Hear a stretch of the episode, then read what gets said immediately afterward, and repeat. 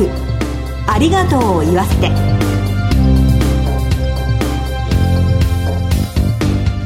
こんにちは。番組パーソナリティの栗林さみです。今回も私一人で進行してまいります。どうぞよろしくお願いいたします。いよいよ受験シーズンも大詰めですね。プレッシャーに負けずぜひ桜の花を咲かせてください。合格をお祈りしております。さて今回のゲストは国立大学の狭き門を見事に突破されてミスキャンパスにも選ばれました。才色兼備なあの方にお越しいただいています。早速この後ご登場いただきます。どうぞお楽しみに。ハートライフありがとうを言わせて。この番組は安心と信頼のお葬式全総連全日本総裁業協同組合連合会の提供でお送りします。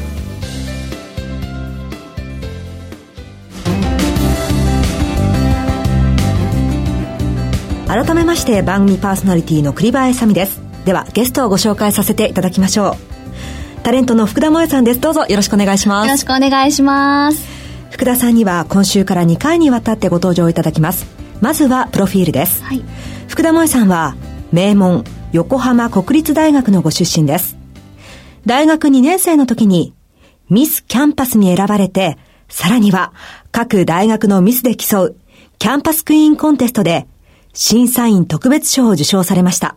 すごいですね。ありがとうございます。この受賞をきっかけに芸能活動を始められて、数々のバラエティ番組や情報番組でご活躍中です。プライベートでは2012年にオリエンタルラジオのあっちゃんこと中田敦彦さんとご結婚されました。はい、現在はお二人のお子さんのお母様として子育てにも奮闘中です。1回目の今日はご家族で育む幸せについて伺ってまいります。ということで、はい、お久しぶりです。お久しぶりです。実はあの、私たちはですね、はい、昔アナウンススクールでご一緒してたんですよね。ご一緒だったんですよね。今から何年前ですかね。今から10年ぐらい前になりますよね。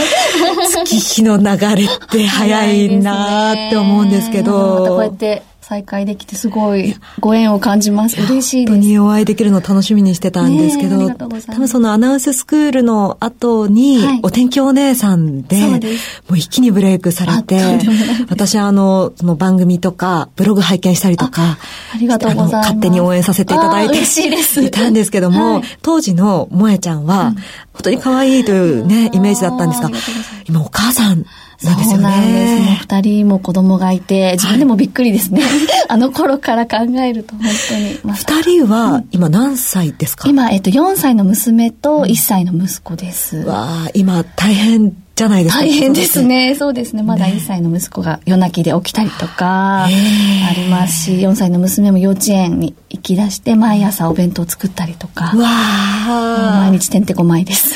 お母さんやってるんですね。やってます。そうやって子育ても大変だったりすると、はい、お仕事もされてるから、うん、両立って大変じゃないかなって思うんですけど、そのあたりってどうされてるんですか？両立はもうでも、預けるところに預けたりとか、あとはあの、主人のお母さんさんが千葉にいるので、はい、そこから来てもらったりとか、もういろいろやりくりはしているんですけども、やっぱりなんか働いてる方が、体力的には疲れますけど、精神的にはリラックスが安定してるかなって思うので、本当にこう専業で、ね、子育てされてる方とか、またすごいフルタイムで働いてらっしゃる方って状況もまた違うのでそういうお母さん方いっぱいいて尊敬してます。そのお仕事があることがいいっていうのは、はい、何かこう世界が広がるとか、うん、そういうところもあるんですかね？なんかこう自分が社会と接してられるっていうことが一回家に入って子供と向き合ってまたお仕事始めた時にそのありがたさっていうのをより実感するようになったので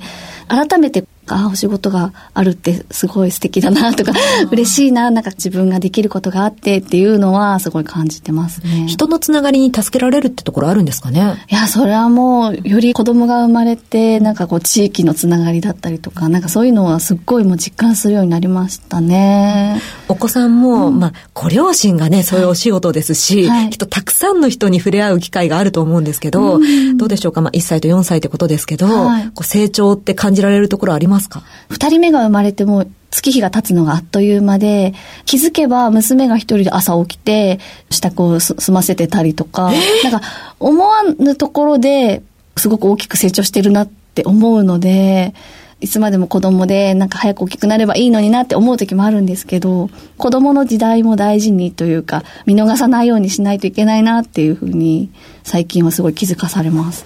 娘さん随分しっかりしてるんですね。女の子っていうのもあってか、口も達者で。で特に、あの、夫に似てるんです、娘の性格が。そうなんですかそう、だから常に私を言いまかそうとしてきたりとか。言いまかすって例えばどういうことですか？例えば、この間ママこのお菓子食べていいって言ったのに、なんで今日に限ってダメなの？とか。なんかその、論理で返されるんですよ。私あの、ご主人とお会いしたことはないんですけど、はい、直接テレビで見るご主人ってそんな感じですよね。そうですね。そうそう、すごくこう、口が立つというか、あの、なので、こっちもすごい頭を使っていろいろ考えてはやってるんですけど。お子さんって一緒にその、例えばお父様のお仕事とかを、こう、テレビで見ることとかってあるんですか？ありますね。ちょうど娘がこう、意識しだした時に歌がすごくヒットしてたので。例の歌ですね。はい。なので娘はパパのことを歌手だと思ってます。あ、そうなんですか？そうなんです。パパのお仕事ってお歌歌うお仕事だよね、みたいな風に最初言ってて、うん、でも最近はちょっとそのいろいろまあバラエティとかも出てる姿も見て、はい、出かける前にパパに今日は歌のお仕事？おしゃべりのお仕事？聞いて、今日はおしゃべりだよ、みたいな感じで出かけるっていう。紅白も出られてましたよね。そうです。はい。それは歌手だと思いますよね。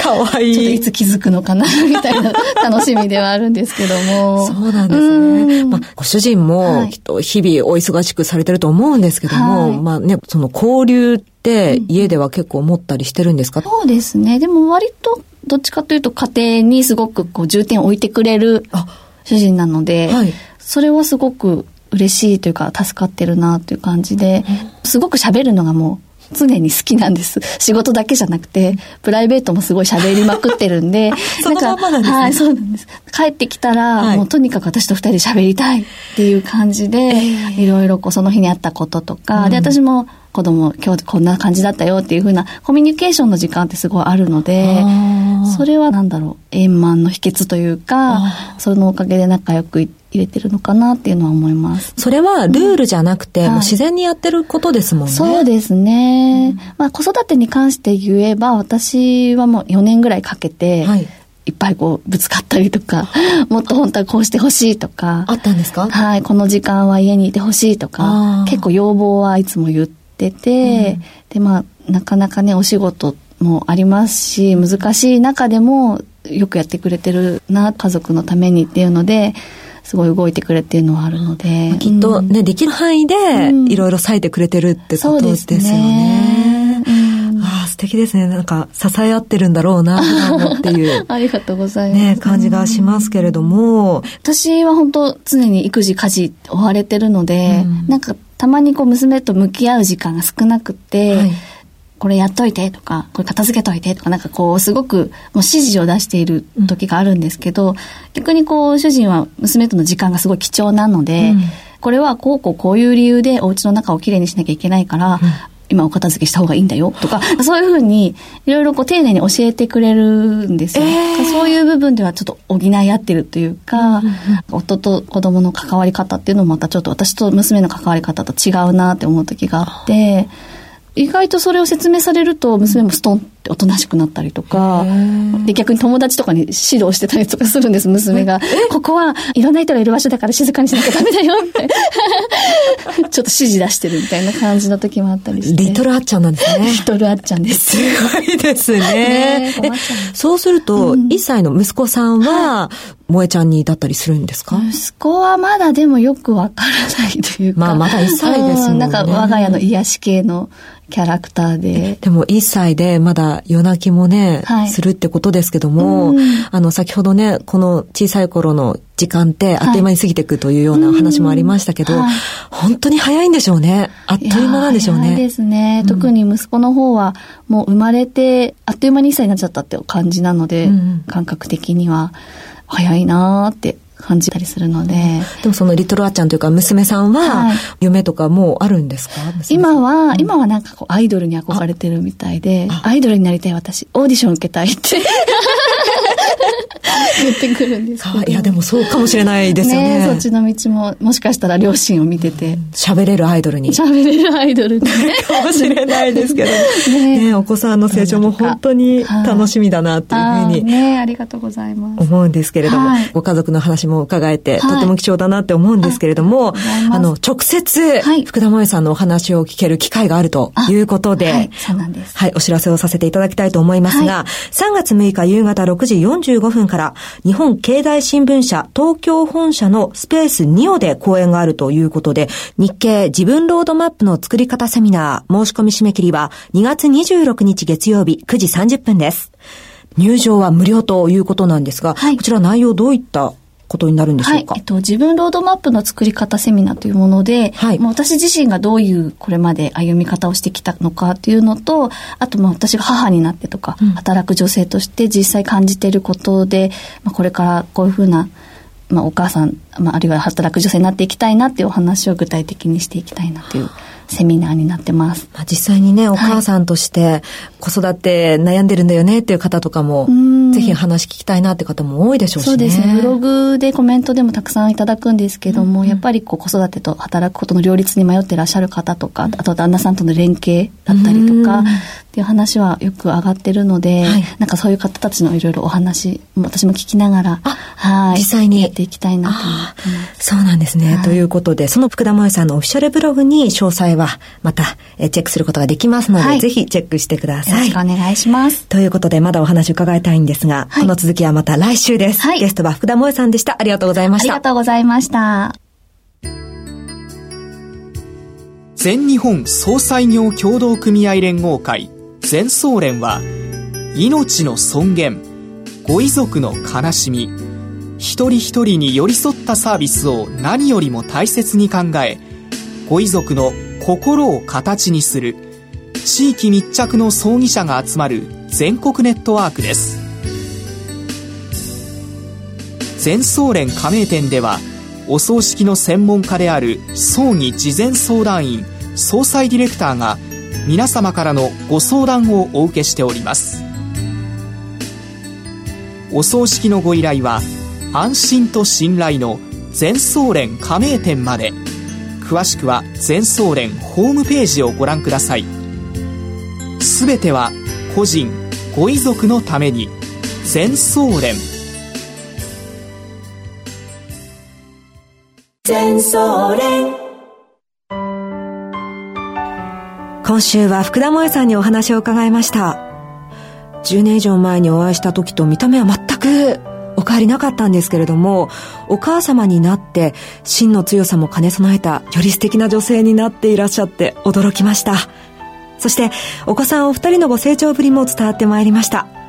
素敵なお話、福田さんありがとうございました。次回も福田萌さんに再びご登場いただく予定です。